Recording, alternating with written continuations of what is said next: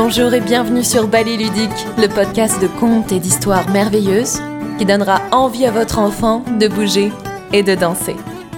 Retrouvez plus d'histoires sur le blog balletludique.fr.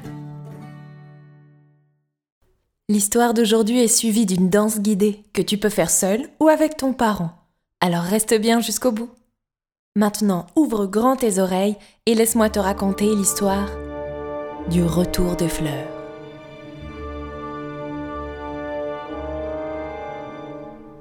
Il y a très longtemps, à une époque dont notre mémoire ne peut se souvenir, les gens se croyaient forts quand ils étaient méchants.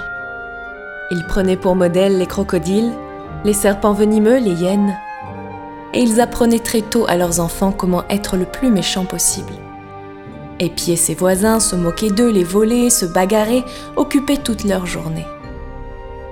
Ils étaient devenus si forts dans l'art de la méchanceté qu'un jour le grand sorcier qui vivait parmi eux décida de les quitter et partit se réfugier au sommet de la plus haute montagne.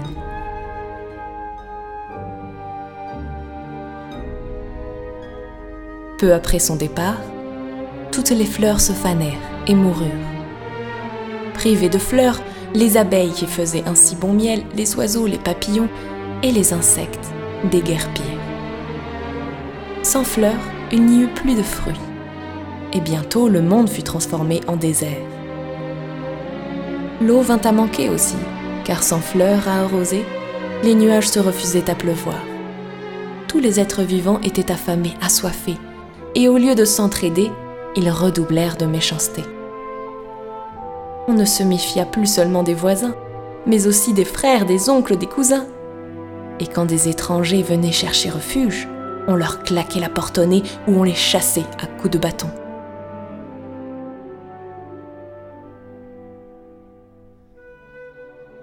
Comment un jour une petite fille pleine de rêves naquit-elle dans ce monde cruel? Nul ne le sait. Cela fait partie des surprises de la vie qui permettent, même dans les périodes les plus sombres, de ne pas perdre espoir. Toujours est-il que cette petite fille grandit en faisant chaque nuit des rêves merveilleux de fleurs, d'oiseaux, d'abeilles et même de miel. Elle n'en avait jamais vu? Et pourtant elle était capable de décrire l'odeur, la consistance onctueuse de cette confiture d'or. Elle en parlait souvent au réveil à ses parents. Baliverne, répondait-il. La terre a toujours été sèche et la vie est dure. Il faut se battre pour survivre. Mais la petite fille n'en croyait pas un mot. Elle en parlait parfois à d'autres enfants qui s'écriaient aussitôt N'importe quoi Des fleurs, de la confiture d'or et pourquoi pas des arbres pleins de gâteaux tant que tu y es Un jour pourtant, les paroles de la petite fille parvinrent aux oreilles d'une vieille femme, que tout le monde appelait l'ancêtre. Personne n'aurait su dire si elle avait vécu cent ans ou mille ans, mais elle avait gardé en mémoire des images de la vie d'avant.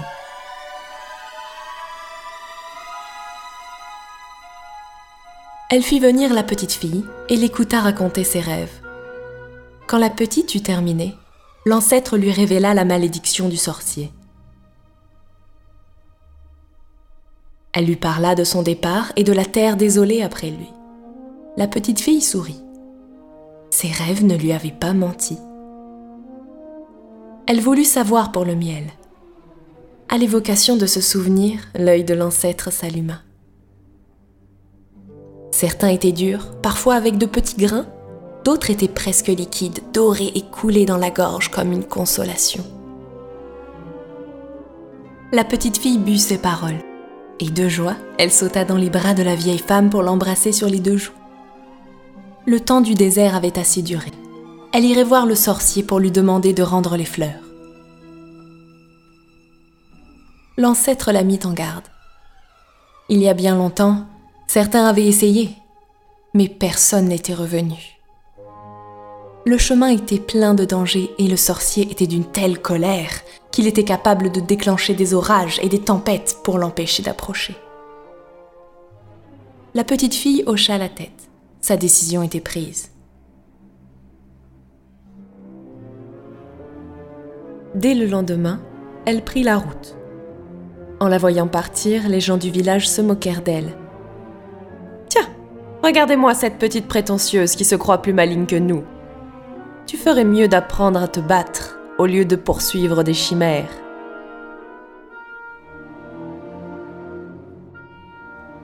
Elle avait une longue route à faire et marcha trois jours avant d'atteindre le pied de la montagne.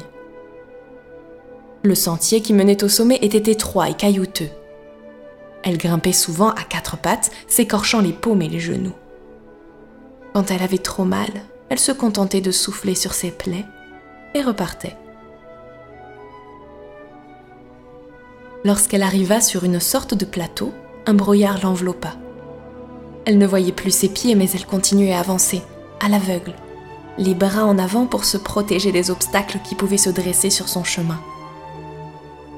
C'est ainsi qu'au bout d'un long moment, ses mains rencontrèrent un nouvel obstacle. À cet instant, comme pour l'impressionner, le brouillard se dissipa, et tout à coup elle se retrouva face à une paroi presque aussi lisse qu'une peau de bébé, qui semblait monter vers le ciel sans jamais s'arrêter. La petite fille se colla contre la paroi et commença lentement son ascension. Une main après l'autre, un pied après l'autre. Quand à mi-chemin du sommet, une tempête se leva, elle entendit résonner dans sa tête les paroles de l'ancêtre. La colère du sorcier lui cinglait les joues et lui coupait le souffle. S'accrochant à ses rêves autant qu'aux aspérités de la roche, pour se donner du courage, la petite fille continuait à se hisser.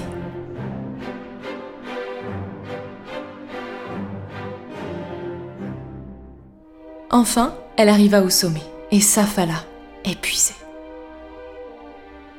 À quelques pas d'elle, une source coulait, claire et transparente. Elle rampa vers l'eau pour se désaltérer, et à peine avait-elle bu trois gouttes que sa fatigue se dissipa c'est alors qu'elle entendit une voix déchirer le ciel, comme un coup de tonnerre. Que viens-tu faire ici, misérable créature? La petite fille trembla, mais répondit d'une voix claire. Je suis venue vous demander de nous rendre les fleurs. Je suis sûre que si vous nous rendez les fleurs, les gens cesseront d'être méchants. Aussitôt, elle se sentit emportée dans les airs par une main invisible. Un trou gigantesque se fit dans le ciel. Elle passa au travers et atterrit sur le matelas moelleux d'une vaste prairie.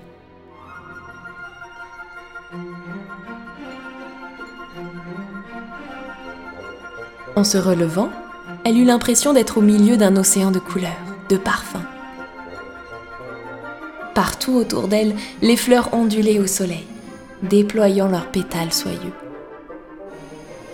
Il y en avait de toutes sortes, des petites discrètes, au parfum délicat, de grandes flamboyantes qui semblaient bomber le torse, d'autres qui avaient des airs de princesse aux jupons vaporeux.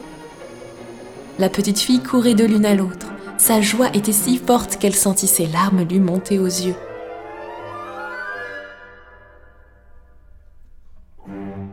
Et de nouveau la voix retentit. Elle vibrait de colère. Tu es bien naïve de croire que les hommes vont s'adoucir à la vue de fleurs. Ne sais-tu pas qu'ils étaient déjà méchants au temps où le pays en était recouvert? Pourquoi crois-tu que je suis partie La petite fille ne se laissa pas démonter et répondit. Il y a trop longtemps que vous vivez seul. Vous avez oublié comment sont les hommes. Ils ne devinent jamais les conséquences de ce qu'ils font, mais quand ils sont face au malheur, ils ne cessent de regretter. S'ils pouvaient revoir les fleurs, je suis sûre qu'ils comprendraient qu'une nouvelle chance leur est donnée et que cette fois, ils ne doivent pas la gâcher. Et d'une petite voix gourmande, elle ajouta Vous en prie. J'aimerais tant goûter, ne serait-ce qu'une fois, le miel des abeilles. Un grand rire éclata qui dévala la montagne, puis la voix du sorcier se fit à nouveau entendre, plus douce cette fois. Ouah, au moins tu sais encore t'émerveiller. Cela fait si longtemps que je n'ai pas vu un humain se préoccuper du bon et du beau. Voilà qui fait du bien. Pour récompenser ton courage, je veux bien te laisser cueillir toutes les fleurs que tu veux. Et n'oublie pas de prendre ce gros sac de graines. À peine ces paroles avaient-elles fini de résonner qu'un énorme sac de grains tomba à ses pieds. La petite fille le ramassa et cueillit autant de fleurs qu'elle pouvait emporter. Puis, quand ses bras furent tellement chargés qu'elle ne pouvait presque plus avancer, elle se sentit à nouveau soulevée par la main invisible et se retrouva au pied de la montagne. En la voyant revenir les bras chargés de fleurs, tous les habitants se pressèrent autour d'elle. Ils étaient fascinés, éblouis, attendris. Certains avaient même les larmes aux yeux. L'ancêtre avait donc raison soufflaient les uns. Mais bien sûr, répondaient les autres, comme si soudain la mémoire leur revenait. Tous nos ancêtres le disaient. Il n'y a que les idiots qui ne les croyaient pas. Ah non s'écria la petite fille. Vous n'allez pas commencer à vous chamailler. Le grand sorcier nous donne une nouvelle chance. On ne va pas la gâcher. Tout penaud, les villageois se turent. Mais ils étaient tellement habitués à se quereller qu'ils avaient bien du mal à s'arrêter. La petite fille leur proposa donc de se mettre au travail. Il était temps de semer. En retrouvant ces gestes ancestraux, ils commencèrent à s'apaiser. Car semer des graines, c'est aussi semer de l'espoir. En les voyant faire, les nuages se firent un plaisir de faire tomber la pluie. Et bientôt le pays retrouva ses couleurs. Fleurs, herbes folles, arbrisseaux, chaque pouce était accueilli avec cris de joie, même les orties. On ne se souvenait plus combien il y avait de nuances de vert, de jaune, de rouge, et à quel point la nature était pleine de fantaisie et d'invention. Alors se fit le temps des promesses. Comme la terre, les cœurs ne seraient plus jamais secs. On s'aiderait, on s'aimerait. On serait même capable de tendresse. Rassurés, les oiseaux revinrent à tire d'ailes et les abeilles commencèrent à faire du miel. Le jour de la première récolte, qui goûta le miel la première? La petite fille, bien sûr. Car lorsque les hommes avaient demandé comment ils pourraient la remercier, c'était la seule chose qu'elle avait réclamée. Elle leva sa cuillère bien haut, laissa le filet d'or couler dans sa gorge et ferma les yeux pour mieux le savourer. Cette fois, ses rêves étaient en deçà de la réalité. C'était si savoureux, si suave, si onctueux qu'en se léchant les lèvres, elle fit un vœu. Puisse la vie être toujours aussi douce que ce miel.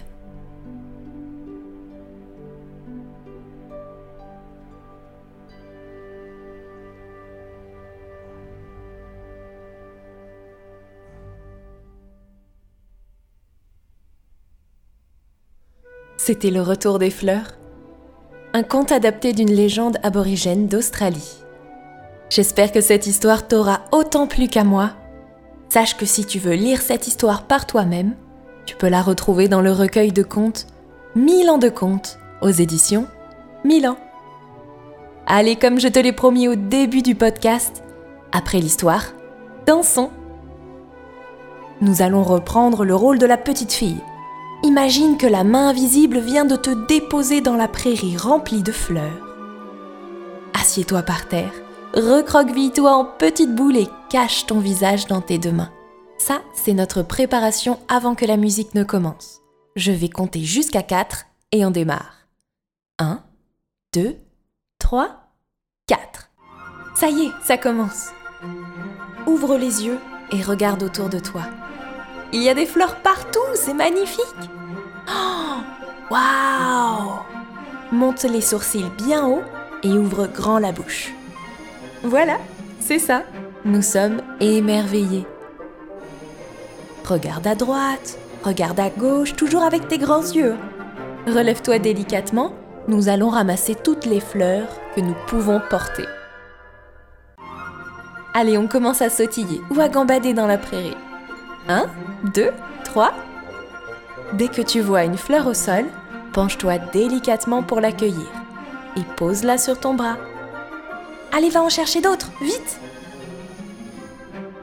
On sautille et on cueille. On gambade et on cueille. Une dernière peut-être? Oh, Arrête-toi tout d'un coup Car tu es surprise par le sorcier. Tu as peur et tu as fait tomber tes fleurs. Où est-il? Regarde d'un côté. Non. Regarde de l'autre côté. Non plus. Le vent se met à souffler si fort.